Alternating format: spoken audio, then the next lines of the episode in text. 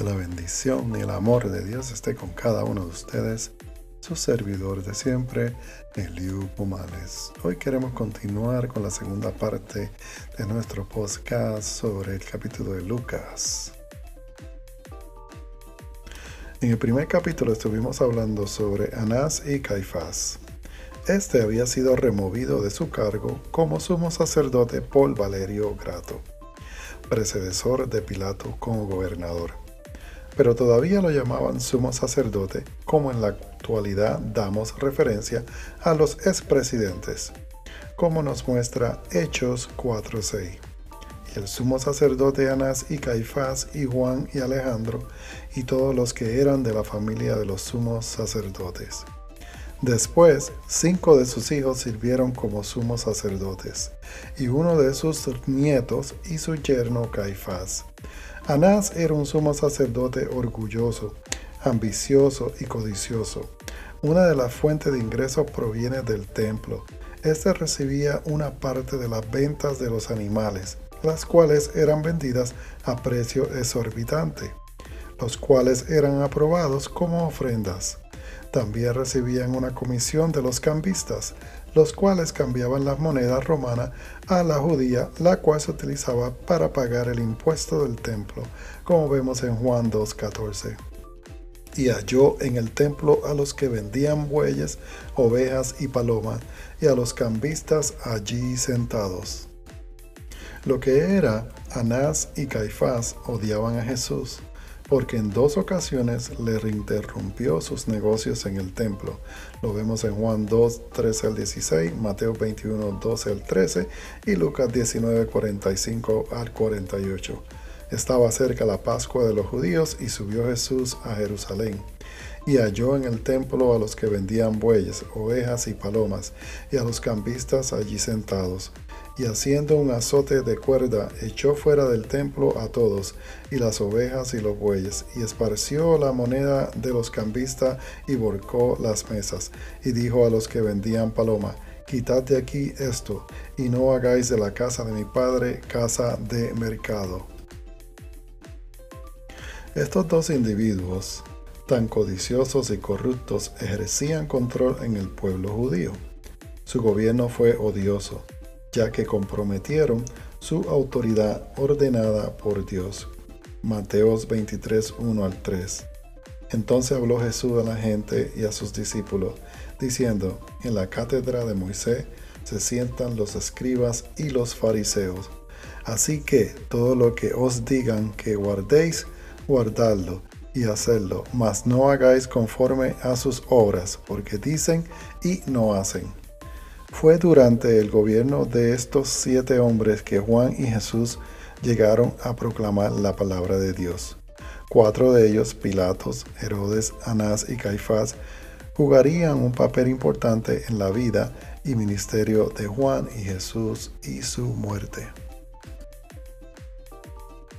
En los versículos 3 al 6 nos demuestra el lugar del desarrollo del ministerio de Juan el Bautista. El desierto fue el lugar donde Juan predicaba la palabra del arrepentimiento.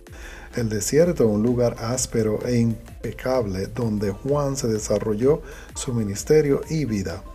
Los padres de Juan, Zacarías y Elizabeth, estaban avanzados en edad cuando lo tuvieron. Después de su muerte, él tomó la decisión de vivir en el desierto.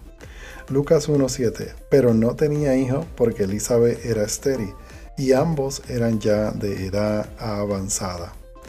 Cuando expresa vino palabra de Dios a Juan, no es que Dios le revelara escritura.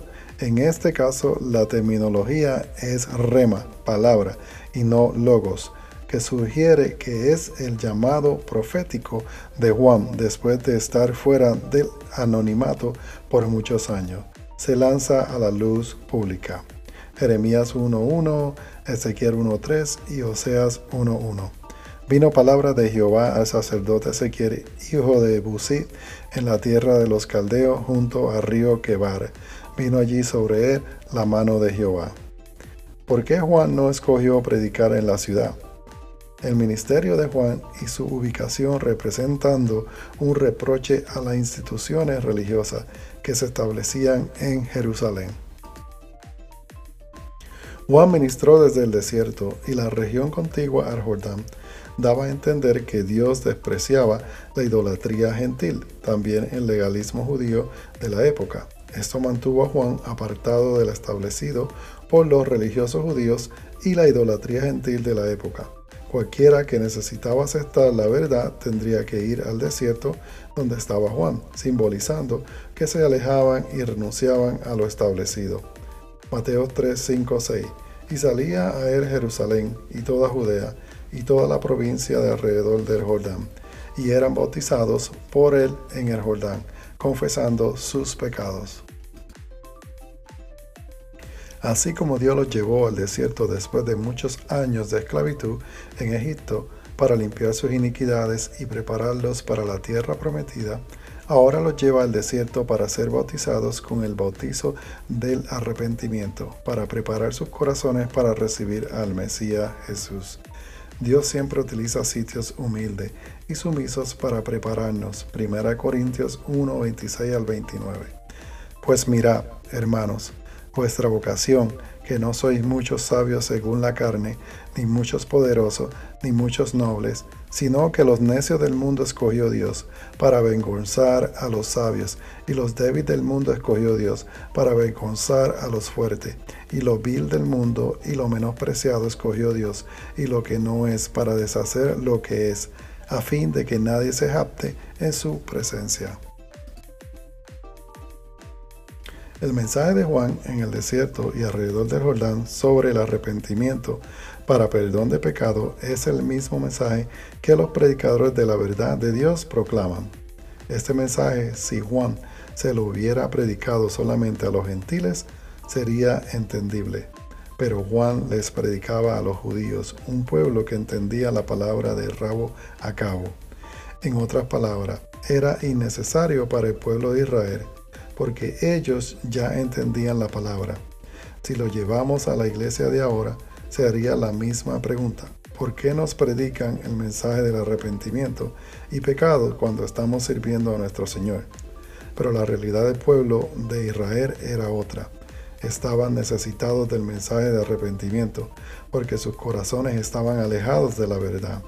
Durante el cautiverio babilónico, el pueblo de Dios se había sanado de la idolatría de otros dioses, pero ahora surge una religión legalista, donde ellos y sus gobernantes pensaban que ellos podían obtener una relación con Dios a través de sus esfuerzos canales. Jesús en el Sermón del Monte proclamó que solo a través de la santidad absoluta de Dios se llega a la salvación, y no cumpliendo la ley, como vemos en Mateo 5:48. Sed pues vosotros perfectos como vuestro Padre, que está en los cielos, es perfecto. Espero que haya sido de bendición para sus vidas, que el amor y la bendición de Dios esté con cada uno de ustedes. Los espero en el próximo podcast. Su servidor de siempre, Eliu Pomales.